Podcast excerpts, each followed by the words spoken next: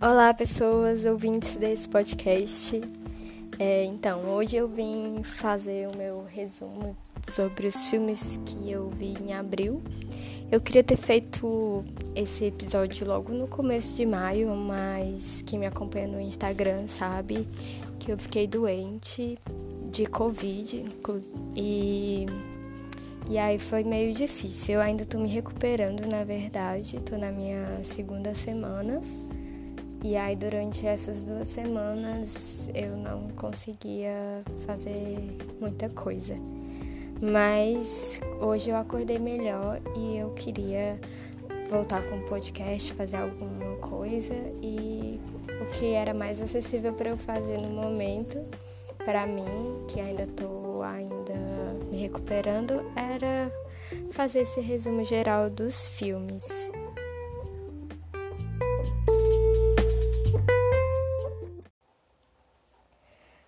Bem, comecei abril vendo um filme que em inglês ficou Clouds of Seas Maria e em português ficou traduzido como Acima das Nuvens. É um filme de 2014 de um diretor francês que se chama Olivier Azayas, algo assim. Eu já vi outro filme também desse diretor, que é o Personal Shopper, que foi feito depois desse, Acima das Nuvens. E aí eu vi esse Acima das Nuvens primeiro por causa das atrizes. Eu, eu muitas vezes sou motivada a ver filmes por conta do elenco. E esse filme é com a Juliette Binoche e a Kristen Stewart. O Personal Shopper também é com a Kristen Stewart, mas não é com a Juliette Binoche. E assim, de uns tempos pra cá eu venho gostado mais do trabalho da Kristen Stewart. No começo eu não gostava muito dela, tipo, Nessa fase crepúsculo eu peguei um pouco de ranço, mas depois eu vi que era uma grande bobagem. e ela foi, é, sei lá, melhorando em outros filmes. Eu fui gostando do, do trabalho dela e hoje eu já acompanho. Assim, se tem algum filme com ela, eu me interesso de ver. E eu gostei é, desse, gostei do Personal Shopper também. Esse filme, Acima das Nuvens, eu achei ele um pouco eu não gosto de usar esse termo, mas parado, chato. É, eu me incomodava muito quando as pessoas diziam isso antes, porque eu achava que isso vinha é, de, um, de um padrão de cinema hollywoodiano que tem muitos cortes, e aí esse, esse tipo de, de filme que é muito rápido, muito dinâmico, e aí quando a gente às vezes assiste um filme que não tem tantos cortes, que tem, sei lá, planos mais demorados, aí as pessoas tendem a achar chato ou parado e tal. E mas esse filme talvez justamente porque é, eu me habituei a ver muita série, por exemplo, e ver muitos filmes da Netflix de um tempo pra cá, de um ano pra cá, é, quando eu voltei a ver esses filmes que são mais fora desse catálogo, aí acho que dá esse estranhamento. É, eu também estava um pouco ansiosa quando eu fui ver esse filme e fiquei com essa impressão. Mas depois, refletindo um pouco, eu achei um filme bem legal. E, em resumo, ele fala sobre a história dessa mulher que é uma atriz muito famosa, muito renomada, que quem faz é a Juliette Binoche, o nome da, da personagem é Maria. E ela é convidada a fazer tipo uma peça, refazer uma peça que ela tinha feito quando ela era jovem. Essa peça tem duas personagens, uma mulher mais velha e uma mulher mais nova que se apaixonam. Quando ela fez a, a peça é, há 20 anos atrás do momento do filme, ela fez a personagem mais nova. E aí, 20 anos depois, ela é convidada a fazer a personagem mais velha. E ela fica meio receosa porque ela sente essa pressão do tempo, porque ela foi convidada para fazer essa personagem que é mais velha, e ela acha essa personagem meio frágil, meio vulnerável, e ela fica eh, com conflitos internos ao estudar a peça de novo nesse outro momento da vida dela. E aí eu, eu não sabia nada do filme e para mim foi muito legal porque eu sou atriz e eu adoro ver é, filmes sobre atrizes, mesmo sendo ficcional ou documentário. Então foi bem legal é, esse processo dela. Tinha várias cenas dela ensaiando o texto e esses conflitos internos. E aí ela começa a ter um conflito com a personagem da Kristen Stewart, que faz a como se fosse uma assistente dela. E essa assistente está muito próxima com ela, tá? Elas vão para uma casa no campo e ficam lá eh, por meses ensaiando essa, essa peça, só elas duas. E elas começam a ter uma tensão até meio sexual, assim. Hum, e aí é meio isso que acontece. Não vou revelar o final, né? E aí, na verdade, esse filme foi um dos últimos filmes que eu vi no mês, né? Eu falei que eu comecei assistindo, mas é porque eu faço uma lista no meu caderno e eu coloquei no começo do mês, mas foi um dos últimos. Um dos primeiros filmes que eu vi no mês foi esse O Poço, que é uma produção Netflix. O diretor é Gauden Gatstelu, uma coisa assim. É um filme espanhol, se eu não me engano, e todo, tá todo mundo falando nesse filme. E eu resolvi ver, mas eu achei um filme muito ruim. eu fiquei muita raiva de ter ido na onda do pessoal, porque parece que tudo que lança no Netflix viraliza, né? E aí tá, fica todo mundo falando, mas eu achei um filme realmente muito ruim. Eu encontrei duas críticas, uma na Folha de São Paulo e outra no, no site da UOL, que resumem um pouco o que, eu achei. Uma das críticas diz assim: O Poço não tem nada demais, mas é lançado na hora certa. Então é tipo isso. Eu acho que a grande sacada da, da Netflix foi lançar esse filme no momento em que as pessoas estão refletindo sobre a sociedade, no momento em que as pessoas estão refletindo sobre altruísmo, estão entendendo que você não consegue sobreviver pensando só em si mesmo. Nesse momento do coronavírus, por exemplo, em que a gente tem que se proteger também pensando no outro, pensando em como que a nossa negligência vai atingir outra pessoa. E aí o filme foi lançado justamente nesse momento, a grande jogada de marketing, mas sinceramente esse filme não tem nada demais. Essa conclusão que o filme lhe dá, você poderia ter em qualquer outro momento da sua vida, inclusive sem assistir o filme. É uma coisa que a gente já está refletindo. E aí o filme surgiu como se fosse, ai meu Deus, um filme essencial para esse momento, para entender esse momento, mas eu achei ele extremamente clichê e ele pegou um pensamento assim que é muito simples de você entender e foi vendido como se fosse uma coisa revolucionária, sei lá. É, e aí outra crítica dizia que O Poço é cinema trash, nada sutil, genérico e totalmente descartável. Pois é, é um filme bem trash e não foi por isso que eu não gostei, porque eu até já assisti filmes trash e não tenho problema com isso, com ter muito sangue. O filme tem muito sangue, é tipo bem, bem trash assim e, e gore, né, que é um estilo assim de cinema, mas não não foi por isso, foi realmente por ser um filme que não diz nada demais, além de ser extremamente enrolão. É, ele fica enrolando, enrolando, enrolando, se sustentando numa, numa situação que você já entendeu, que não acontece nada e que não para mim não me prendeu. Eu assisti até o fim com ódio. e eu realmente achei um filme assim que se você não assistir, você não vai ter perdido nada na sua vida. Só que você fica com vontade de assistir porque as pessoas estão falando, você fica naquela curiosidade. Mas você pode também assistir para falar mal, como eu. eu não achava que fosse ser ruim, sabe? E eu não achei ele nem divertido, nem nada. Para quem não sabe sobre o que é, a, a história, tipo assim, existe como se fosse um equipamento, que é esse o pulso, que é dividido em camadas. Então, é, existem, sei lá, mais de 300 camadas. E aí, na, na, primeira camada desse equipamento, é como se fosse um prédio, sei lá, só que esse prédio desliza para cima e para baixo. Na primeira camada desse equipamento, as pessoas recebem um banquete enorme e essa comida, em teoria, ela foi feita para dar para todas as 300 camadas. Mas geralmente quando chega, sei lá, na centésima ou menos disso, já tem acabado porque as pessoas de cima são extremamente gulosas e querem ter o máximo da comida sem se importar com as de baixo. É tipo isso. E eu fiquei assim, assim sinceramente, não era um mote, um, um argumento que, que é grande coisa, porque isso é o jeito que a gente vive, né? Todo mundo sabe que as coisas são assim.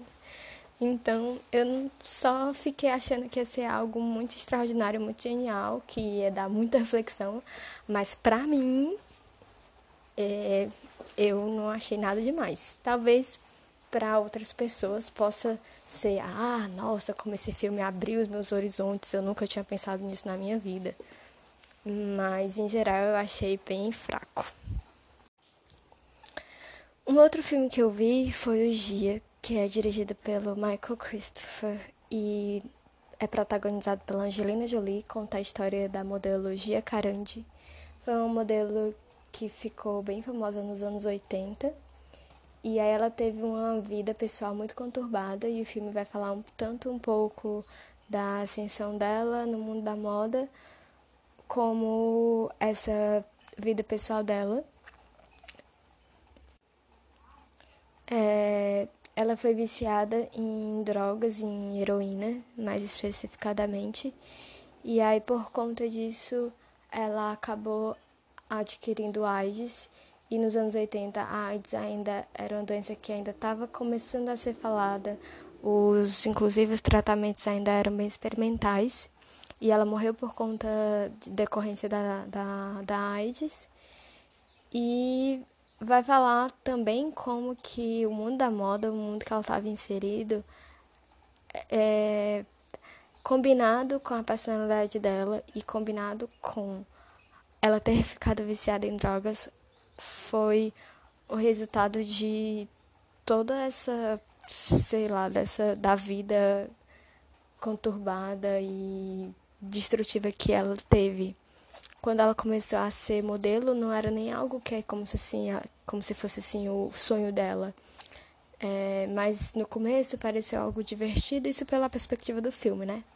Ah, tu, você é bonita, vem aqui tirar umas fotos. E aí ela é, era no começo conhecida já por ser muito intensa, muito polêmica, porque ela não era essas modelos tipo Barbie, que na época o padrão era meio esse, loura, do olho azul, bem Barbie, e ela tinha uma beleza, digamos, mais crua, mais selvagem, como que as pessoas nomeavam assim, né? Ela tem os cabelos é, castanhos, não tem olho azul. E ela não era essas modelos que chegavam já perfeitas no estúdio, assim. Ela tinha até um, um jeito de se vestir meio andrógeno. E ela também foi uma das primeiras modelos a se assumir lésbica. Não só modelos, mas personalidades. E, e aí o filme é, é meio. tem um pouco da história e aí tem uns cortes como se fosse uns depoimentos de pessoas que, vi, que conviveram com ela. Mas esses, de, esses depoimentos não são. É, de pessoas reais, são atores fazendo essas pessoas. E aí, por conta disso, por conta de que são atores fazendo, eu achei a coisa meio fake demais, mesmo você sabendo disso, mas é, ficou um pouco sensacionalista, sabe? E foi a única coisa que eu não gostei. Essa ficou um filme, assim, eu acho que bem sensacionalista. É uma história trágica, mas eu fico me perguntando como que as pessoas podem abordar uma, uma história trágica de uma personalidade que revolucionou em algum aspecto aonde ela atuou, mas sem ficar sensacionalista, porque por exemplo, quando eu vi também o documentário da Amy Winehouse, eu odiei porque fica nessa coisa assim de, meu Deus, coitada, mas que filme bonito. OK, vamos sair do cinema. Então, é, parece que você tá ali vendo a história de uma pessoa trágica e pronto. E é como se, pra mim, às vezes é como se sugasse mais ainda uma, a vida de uma pessoa que já foi muito sugada pelo meio que ela vivia, assim. Mas é o único filme que existe sobre a Gia e eu acho que vale a pena mesmo assim.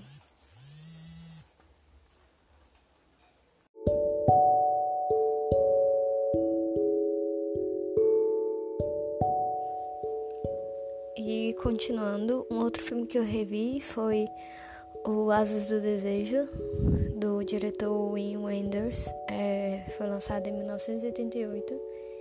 E é um filme muito, muito lindo. Foi muito bom rever esse filme. Eu já não lembrava de nada, então eu considero praticamente visto pela primeira vez, porque realmente eu não lembrava de quase nada do filme. E basicamente a história, digamos assim, é um anjo que fica observando a Terra e aí ele se apaixona por uma mulher que é uma artista circense. E aí ele fica um tempo observando ela e observando os seres humanos e ele decide se tornar um ser humano, né? E esse esse mote, esse argumento, sei lá, é, também foi usado em outro filme norte-americano que foi considerado como se fosse uma, um remake desse.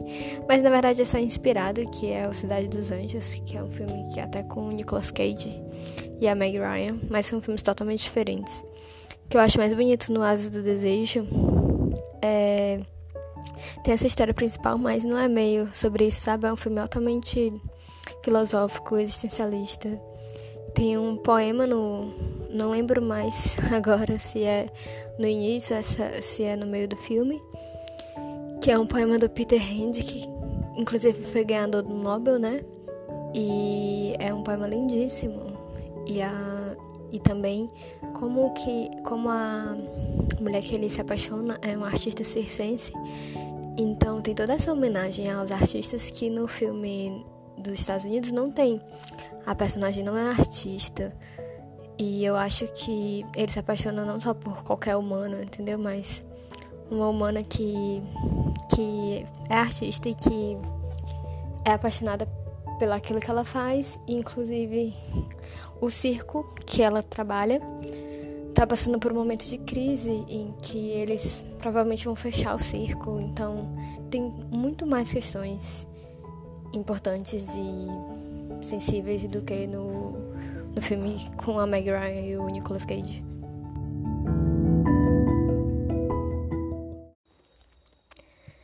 Em seguida, eu assisti um filme chamado O Homem Fiel, que é um, é um filme francês, dirigido pelo Louis Garrel. Não sei se todo mundo conhece, mas é um ator francês bem famoso desde os anos 2000, ele ficou mais famoso com um filme chamado Os Sonhadores. E eu gosto muito dele tanto atuando e comecei a. E aí em seguida eu vi um filme chamado O Homem Fiel, que é francês, dirigido pelo Louis Garrel, que é um ator francês, filho de um diretor francês que é o que é o Philippe Garrel. E ele é, é mais conhecido como ator, mas ele também ultimamente tem dirigido alguns filmes. E ele dirige e atua nos próprios filmes, hum, pelo menos que eu vi. E ele é tipo crush de muita gente, inclusive meu. E eu resolvi baixar esse filme e tal, assistir ele dirigindo e porque queria limpar os meus olhos. é um filme assim, ok. Não é um filme ruim, mas também não é um, filme marcante, digamos assim. Acho que é um filme para você passar o tempo. Foi meio isso.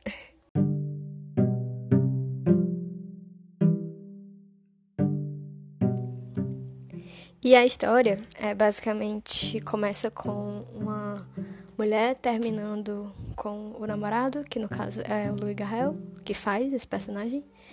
E ela diz que tá grávida do melhor amigo dele. E aí ela termina com ele porque diz que vai casar com, com o cara. E aí eles se separam e ele vai tentar viver outra vida, mas tipo, nunca esquece dela. E vai acontecendo muitas reviravoltas que não vou contar porque aí vai ser spoiler, vou estragar. Mas é legalzinho, é um filme legalzinho.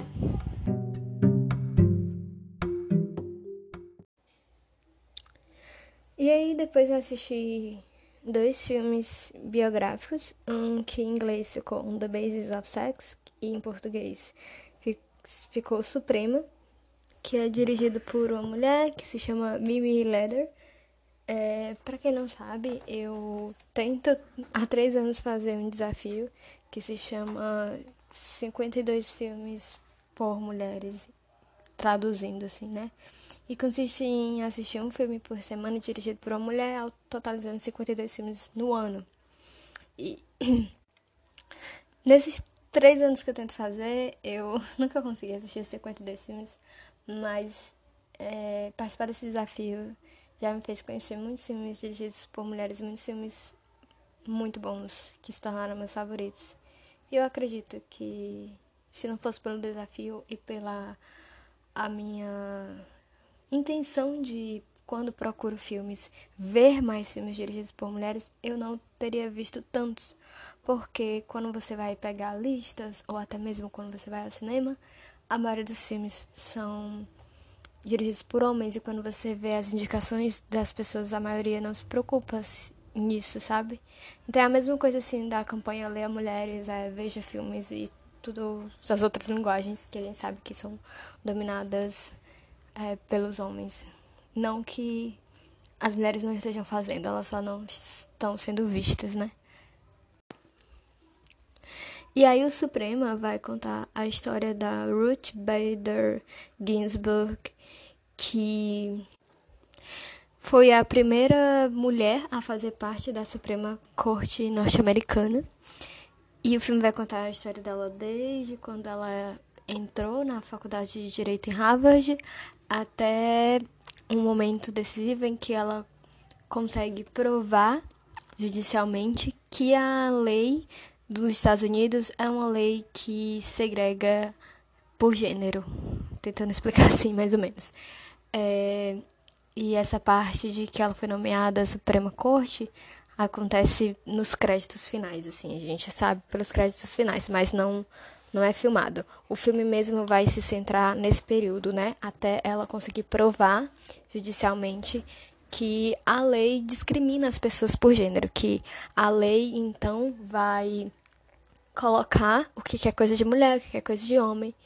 E, e isso foi revolucionário porque até se vivia, né, e ainda se vive numa ideia de que não, a gente tá numa sociedade igualitária, não existe isso. E aí ela consegue provar que, inclusive na lei, existe essa diferenciação. E ela só consegue provar isso quando ela vai defender, na verdade, um caso de um homem que fazia um serviço que, pela lei, a lei via como sendo considerado um serviço feminino. E aí ela vai questionar isso. E aí, ele, como ele era um homem, ele não, não teve os direitos legais com relação a, a serviço que ele fazia, que era de cuidador. E porque ele nunca foi casado e tal, tal, tal. É uma coisa judicial aí meio complicada. Deu explicar. E aí, como ele não recebe os direitos pela função que ele, que ele exerceu a vida inteira por ser homem, ela consegue provar como que, que a lei vai determinar, é, inclusive, não é nem que a lei vai determinar, como que a lei também, como eu já falei, é, se apoia numa diferença de gênero, né? E aí, tanto que em inglês o nome do filme é On, the Basis of Sex. Aí tem uma parte bem emblemática que que ela que o que o juiz, eu acho, questiona assim: "Ah, não existe a palavra mulher na Constituição", algo assim. E aí ela fala assim: é, e também não existe a palavra liberdade. E aí aqueles momentos bem, uou! E quem faz, a, a, atriz que faz é a Felicity Jones. Eu gostei muito da atuação dela. Na verdade, eu, eu gosto da atuação dela. E achei um filme bem, bem, bem legal. Um detalhe que eu percebi assim numa cena. É, quando tem um jantar para os estudantes de direito de Harvard no primeiro ano, eh, o diretor de Harvard dá esse jantar para calouros e tal, tal, tal. Quando ela vai entrando no local, existem garçons que estão servindo aos convidados e esses garçons são todos homens negros. E aí na hora eu fiquei pensando assim, né, em como assim, por um lado, ela estava sendo oprimida por ser uma mulher numa classe que na classe que eu falo na, na sala de aula que a maioria era homem, que o discurso era para, para homens, que ela estava sendo testada por ser mulher, mas que ao mesmo tempo, na época que ela entrou, não existiam também é, homens negros, entendeu? Então, tipo, ela ainda estava naquele momento, naquela cena. Eu achei que não foi uma cena aleatória, porque que eles colocaram garçons negros. Não sei se para mostrar de alguma forma que ainda assim as mulheres brancas estavam acima dos homens negros hum, a várias questões, né? Principalmente a educação. Já quando o filme avança um pouco historicamente, que vai para os anos 70, que é quando ela se torna professora universitária, a sala dela em que ela está ensinando tem várias mulheres negras. E eu achei legal, assim. Ele não fala diretamente sobre isso, não tem um diálogo sobre isso, mas a meu ver, mostrou talvez esse avanço histórico de que no momento os homens negros eram garçons servindo a pessoas brancas, tanto homens como mulheres, e depois de um certo tempo, se puder, foi só depois de um certo tempo que haviam pessoas negras nas universidades, né?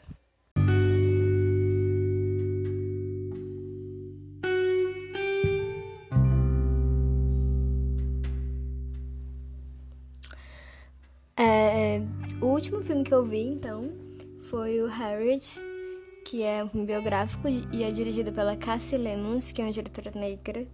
E o filme vai falar a história da Harriet Tubman, que foi uma abolicionista norte-americana e ativista.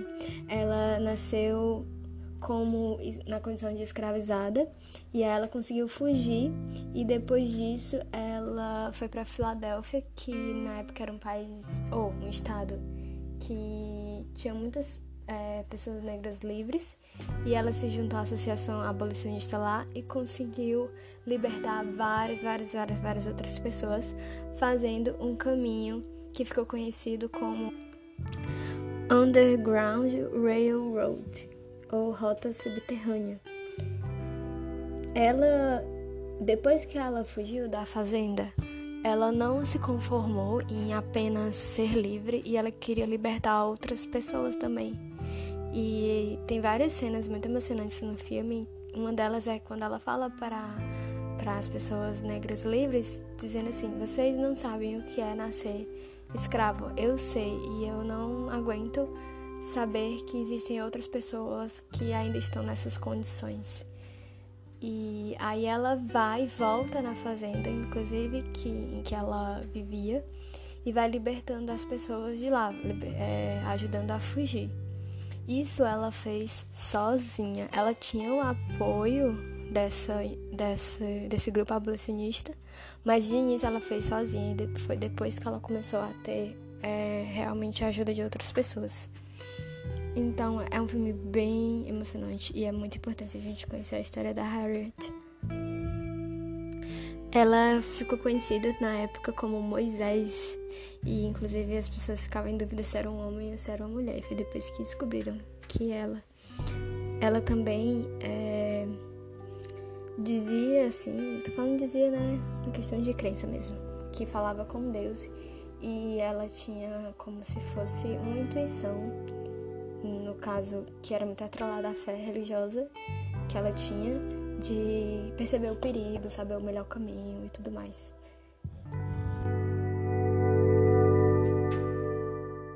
(1903) A primeira vez que um homem branco observou um homem negro, não como um animal agressivo ou força braçal desprovida de inteligência.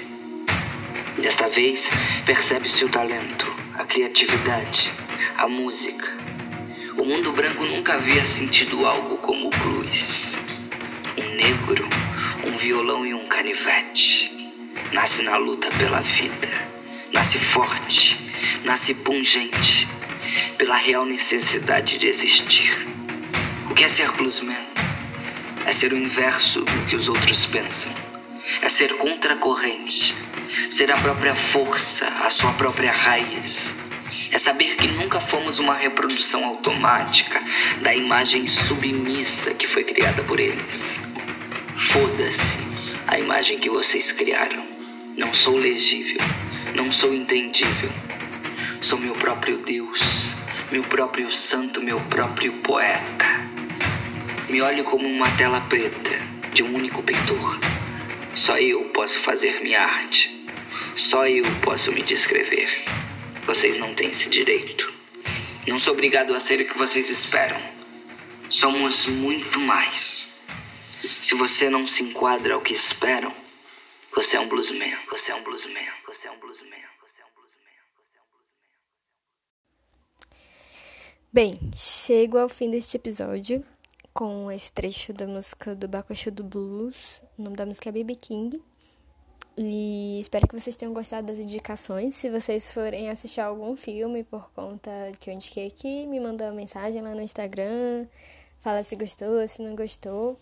Eu vou deixar um link com o, o, uma conta que eu tenho num site que é o Mega NZ, uma coisa assim. É, que é um site que é tipo Drive, que você pode colocar arquivos e aí tem o Torrent do Harriet e do Supreme, de outros filmes dirigidos por mulheres, que eu coloco lá. E é isso, até o próximo.